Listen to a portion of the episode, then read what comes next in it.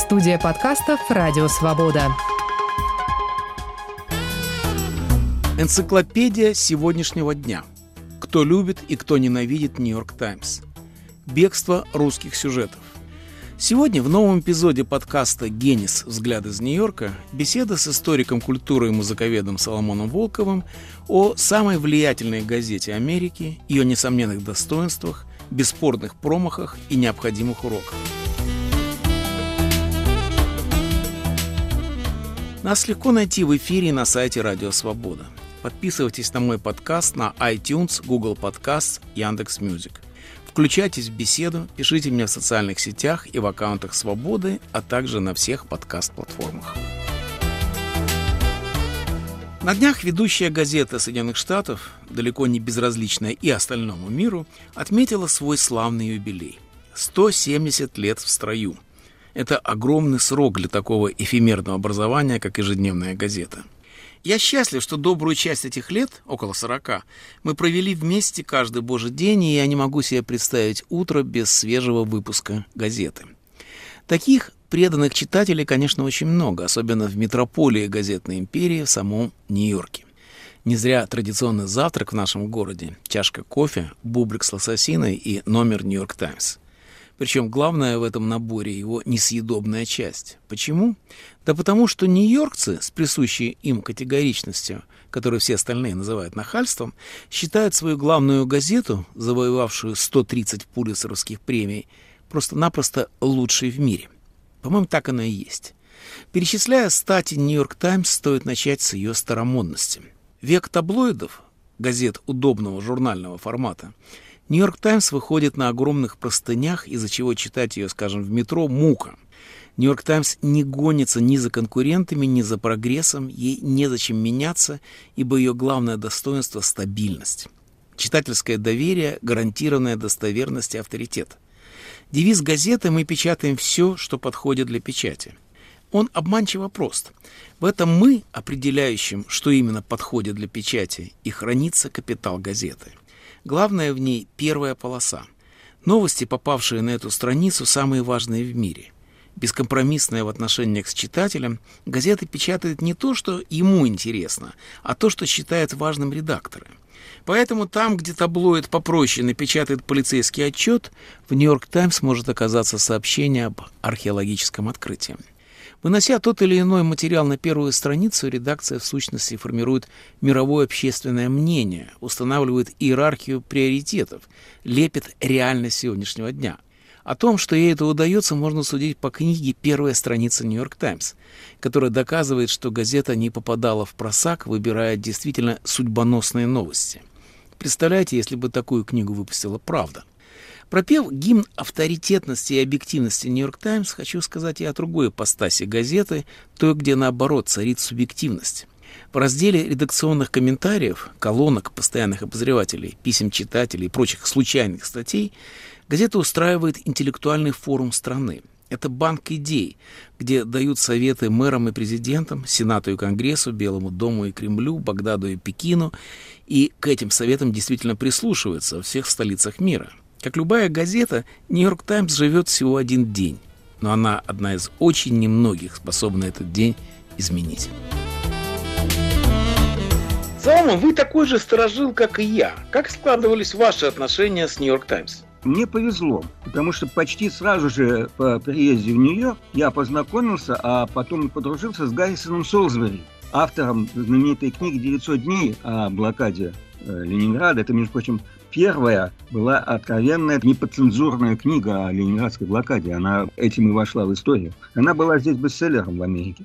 Он был одно время ответственным редактором «Нью-Йорк Таймс», и он придумал в 1970 году очень важную колонку авторских мнений, так называемый ОПЭД. Сейчас это называется opinions, мнения. Нью-Йорк Таймс изменилось название. Благодаря этой дружбе с Солсбери, который уже к тому моменту, когда я приехал в Таймс, не работал, но, конечно же, как отец-основатель ОПЭД и вообще большая фигура, пользовался колоссальным уважением.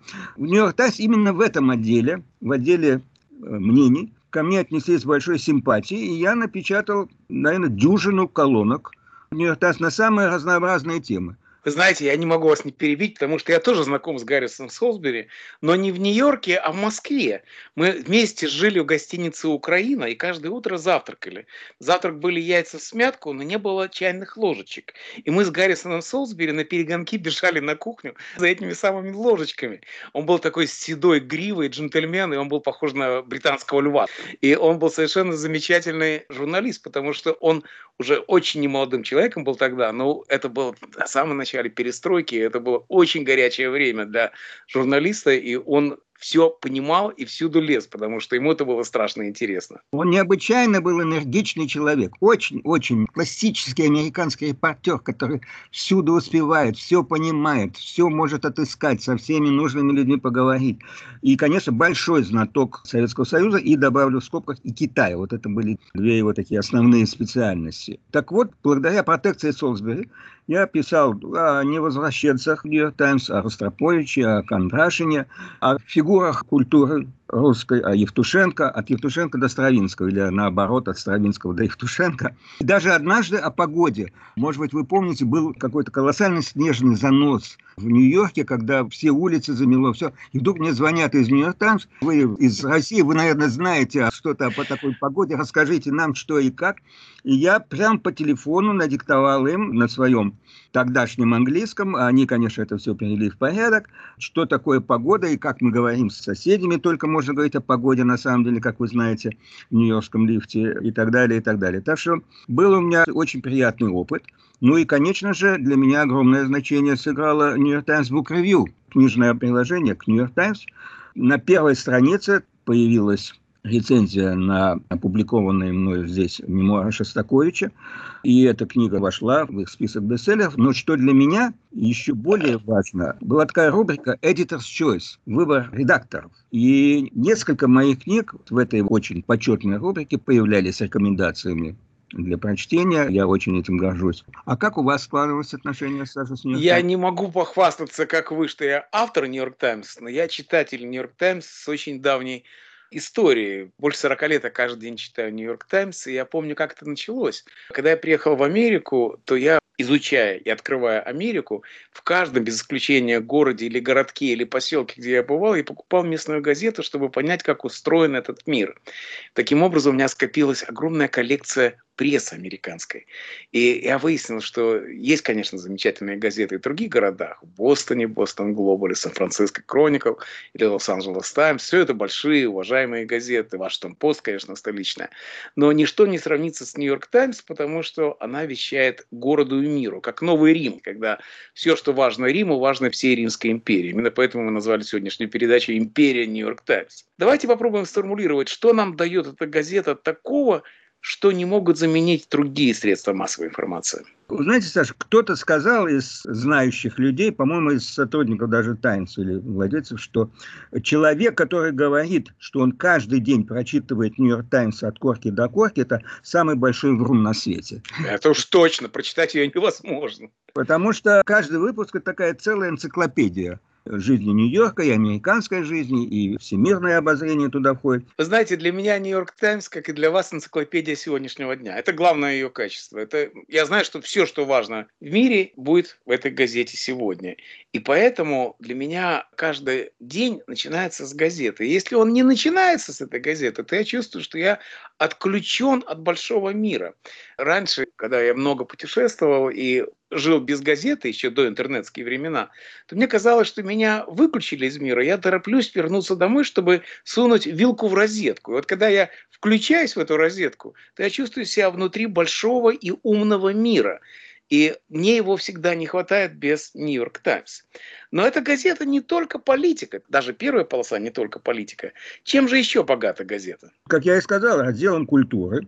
Нью-Йорк Таймс состоит принципиально из трех отделов. Новости, мнения и развлечения. Для меня главное новости – частично в развлечениях отдел культуры, частично в мнениях, суждения моих любимых и также нелюбимых колумнистов. Далеко не всегда то, что кажется нам с вами важным, является важным для других. Ну, например, знаете, что одна из самых популярных рубрик газеты всегда и сейчас особенно, потому что после карантина очень много появилось событий именно в этой рубрике. Это так называемая Modern Love современная любовь. Это история людей, которые женятся. И поскольку свадьбы были отложены из-за карантина, сейчас очень много таких историй. И вот эта Modern Love секция, современная любовь, она издается отдельными книгами. Это рассказы о том, как люди нашли свои половинки, как это случилось, как произошла их любовь или как она держится, эта любовь. Это один из самых популярных разделов газеты. Почему он переводится на отдельные иностранные языки. Например, в Китае это самая популярная часть Нью-Йорк Таймс и издается отдельными книгами. Другая такая же часть не газеты, которую я очень редко пользуюсь, но которая имеет своих огромных поклонников, это кроссворды. Нью-Йоркские кроссворды знамениты на весь мир. Все люди, которые изучают английский язык, учат в том числе и кроссворды. Я знаю, что Ира Бахчинян, вдова нашего друга Вагрича Бахчиняна, всегда разгадывает эти кроссворды и страшно гордится тем, как она ловко это делает. Рецепты. Каждую среду в Нью-Йорк Таймс выходит кулинарная секция, и там есть замечательные истории и замечательные рецепты. Я знаю одного из авторов этой секции, Мелисса Кларк, и она отлично пишет о еде. Я, конечно, никогда не пропускаю это. Но вы говорите, что вы не читаете ничего, кроме культуры. Но стоит ли нам заглянуть в какой-нибудь другой раздел, как мы обнаруживаем, что там тоже есть что-то интересное. Например, футбол. Я, к сожалению, американским спортом не увлекаюсь, но футбол настоящий, европейский, очень люблю. И каждый раз, когда происходят чемпионаты Европы или чемпионаты мира, меня поражает, с каким замечательным мастерством спортивные журналисты Нью-Йорк Таймс пишут о том, что, в общем-то, чуждо Америки. Она так не научилась, как толком смотреть футбол. Играть уже умеет, а смотреть все еще нет. Или, например, автомобили. Это тоже отдельная секция, которая рассказывает про машины. И поскольку я все-таки в Америке уже восьмую машину вожу, то мне это так или иначе интересно. И вот эти пухлые разные другие разделы газеты превращают ее в энциклопедию. И это совершенно не имеет никакого отношения к политике, это имеет отношение к стилю. И вот стиль «Нью-Йорк Таймс» очень специфичен. В чем, по-вашему, специфика авторского письма газеты? Для меня главное достоинство этой газеты – это профессионализм ее авторов, журналистов. Я могу с ответственностью сказать, я сейчас сталкиваюсь с довольно широким спектром американской прессы и могу с ответственностью сказать, что более профессиональных авторов, чем «Нью-Йорк Таймс», ни одна другая газета Соединенных Штатов не имеет. Думаю, наверное, что так, это верно и по отношению к, ко всему прочему миру. Авторы «Нью-Йорк Таймс» никогда не дают заголовки к своим материалам. Это вполне понятно, потому что только редактор видит всю полосу в целом и может судить, какие заголовки нужны. Из этого заголовка мы можем сделать выводы, о чем рассказывает материал. Это не так просто, как кажется. Я помню, я однажды открыл в России газеты и хотел знать, какая будет погода. О погоде был заголовок такой «Весна приходит на бульвары». Я хотел знать, будет дождь или не будет дождь. Но Нью-Йорк Таймс все заголовки, хотя они тоже не лишены какой-то хитрости, но они всегда очень конкретны, как и текст. Текст обязательно в первом предложении мы узнаем самое важное. Но при этом у Нью-Йорк Таймс есть собственный стиль. И это крайне сдержанный, крайне незаметный, но все-таки присутствующий юмор. Я бы сказал ирония, understatement. Вот то, что так любил Бродский, называл цвета воды. Вот это вот нейтральность, но все-таки где-то скрывается мастерство и юмор, это есть у всех авторов Нью-Йорк Таймс. Иногда бывают настолько удачные выражения, что я их выписываю и показываю друзьям. Говорю, вот как надо писать, посмотрите, это же ежедневная газета, она живет один день. И, конечно, словарь. Для того, чтобы читать Нью-Йорк Таймс, нужно быть образованным человеком. Это переводит нас к другому вопросу. Кто такие читатели Нью-Йорк Таймс?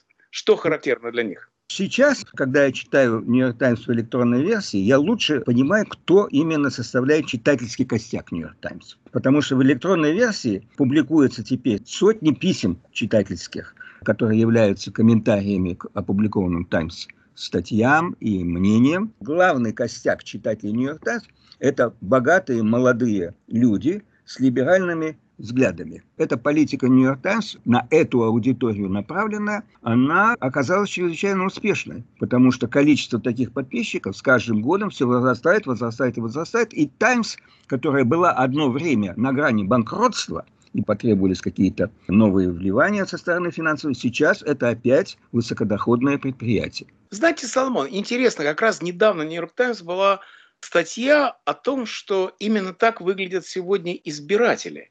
Избиратели демократической партии – это как раз и есть читатели «Нью-Йорк Таймс». И речь шла о том, что классовую систему в Америке и классы, и расы заменила один фактор – образование. Люди с университетским образованием и без него. И люди с высшим образованием составляют уже очень большую долю жителей Америки. Именно они привели Байдена президентской власти, потому что люди без образования голосовали в основном за Трампа, а люди с образованием за Байдена. И Нью-Йорк Таймс как раз отражает переломный момент. Но при этом Нью-Йорк Таймс теряет своих читателей так, так же, как демократическая партия теряет своих сторонников среди рабочих класса, которых становится все меньше и меньше в Америке, и среди расовых меньшинств, что особенно интересно и афроамериканцы, и латинос все больше голосуют за республиканскую партию, в том числе за Трампа. И вот это вот разделение на образованных и необразованных, оно очень заметно в «Нью-Йорк Таймс», и отсюда либеральный уклон «Нью-Йорк Таймс», потому что она воспитывает и, с другой стороны, удовлетворяет запросы своих либеральных читателей.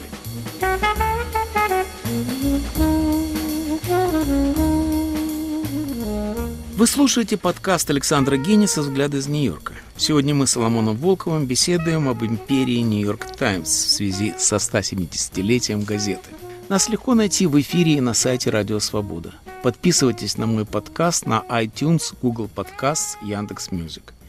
Пишите мне в социальных сетях, оставляйте свои комментарии и вопросы в аккаунтах Свободы и на всех подкаст-платформах.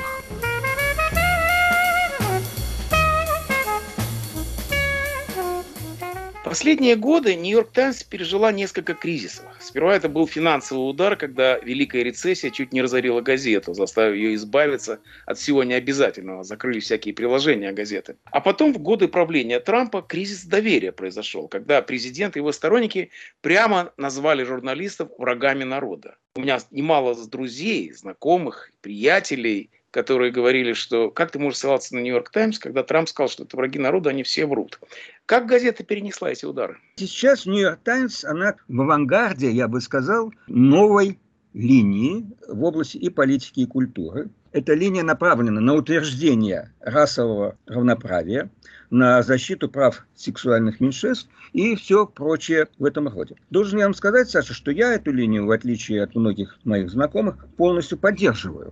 Но в области культуры Нью-Йорк Таймс все-таки иногда перебарщивает. Желая быть супер передовой и актуальной, она бывает перехваливает авторов того не заслуживающих. Так вот, скажем, новые композиции в области так называемой академической музыки.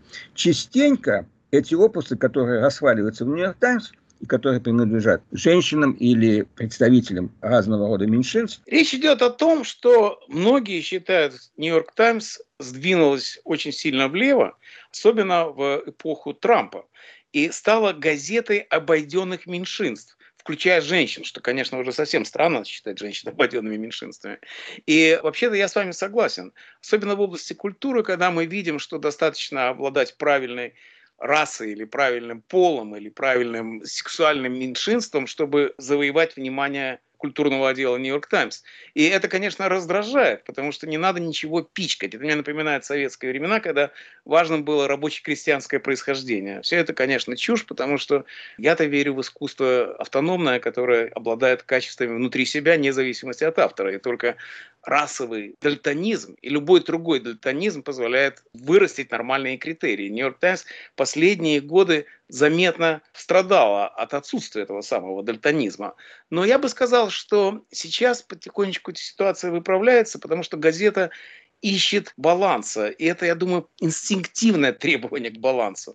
Ну, например, газета, которая критиковала 4 года Трампа, теперь начинает критиковать Байдена. И правильно делает, потому что газета должна критиковать президента. Для того она и существует, чтобы быть намордником демократии. Это создает нормальную ситуацию в мире прессы. Но даже самые преданные читатели «Нью-Йорк Таймс» последние годы нашли, чем обвинить газету.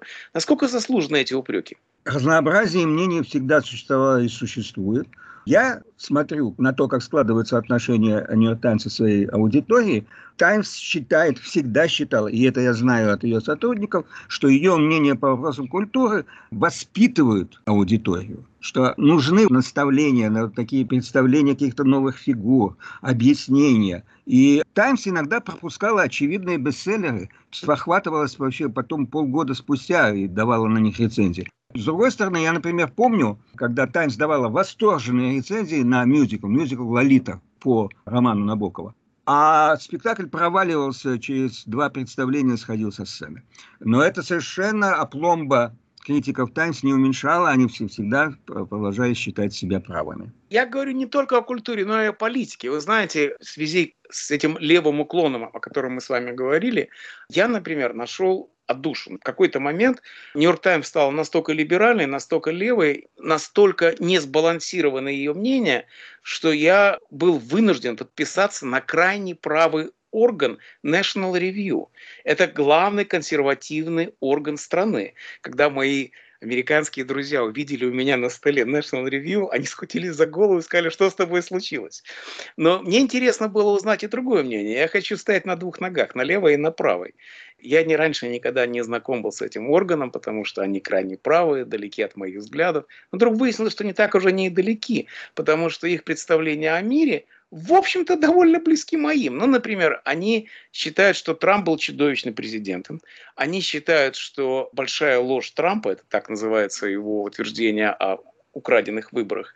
Это преступление перед американской демократией. Они считают, что путь 6 января, который чуть не захватили Капитолий, вернее, захватили, слава богу, ненадолго, это ужасная история, которая заслуживает всякого внимания. И я думаю, господи, так о чем же мы спорим? Вроде бы все у нас то же самое. Но при этом они, конечно, крайне категорически, крайне плохо относятся к «Нью-Йорк Таймс» и критикуют ее за все те левые вывихи, которые я готов критиковать, вроде новой расовой теории, критической теории, которая меня вызывает большие сомнения, и много-много другого. И я почувствовал, как хорошо все-таки жить в стране, где всегда есть разные мнения, и ты можешь выбрать себе спектр, как вы говорите, прессы для того, чтобы составить общее впечатление.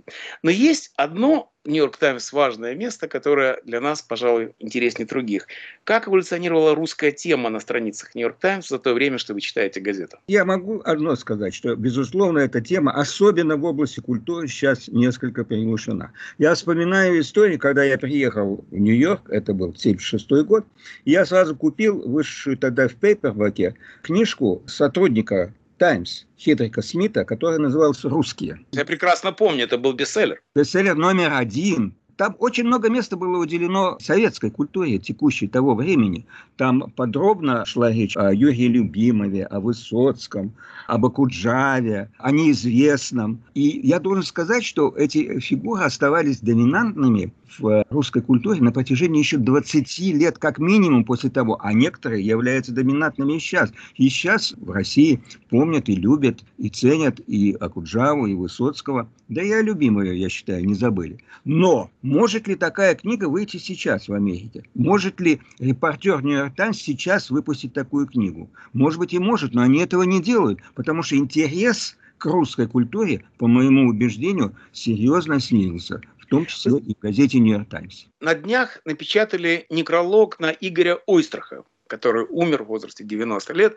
Большой полосный некролог, из которого следуют некоторые интересные вещи. Можно поговорить о том, как Нью-Йорк Таймс оценивает советскую и русскую культуру сегодня. Речь идет о том, что Игорь Ойстрах во время Холодной войны был постоянным гостем нью-йоркских музыкантов. Его с восторгом принимали нью-йоркская публика.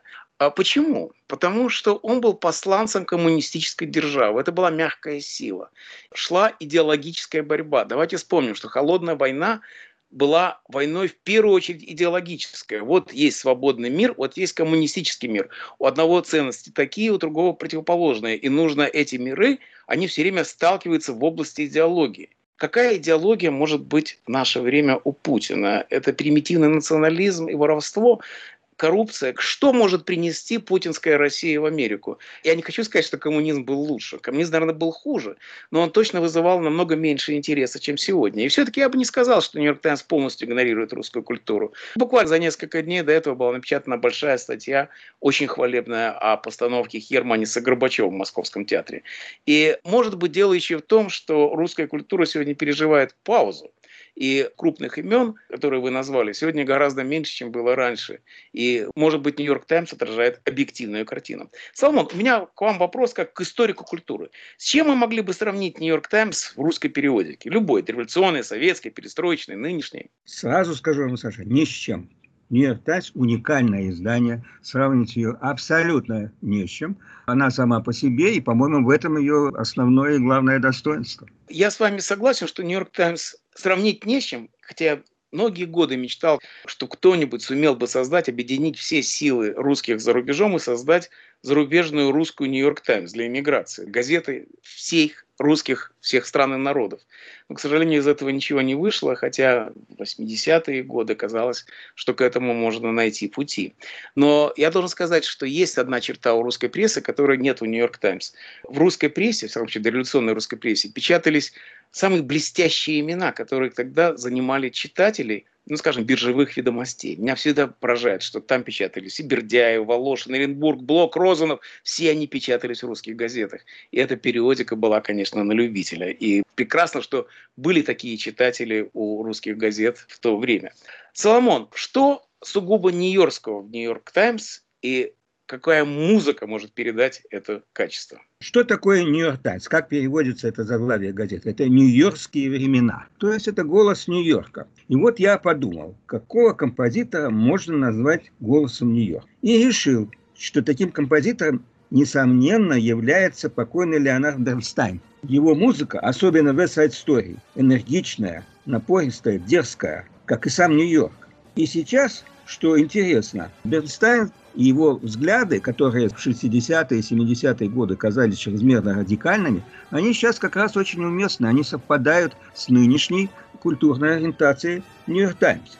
Поэтому я предлагаю заключить наш сегодняшний разговор о юбилее «Нью-Йорк Таймс» симфоническим фрагментом из «West Side Story» Леонарда Бертстайна. Прислушайтесь к ее беспокойному, типично нью-йоркскому пульсу.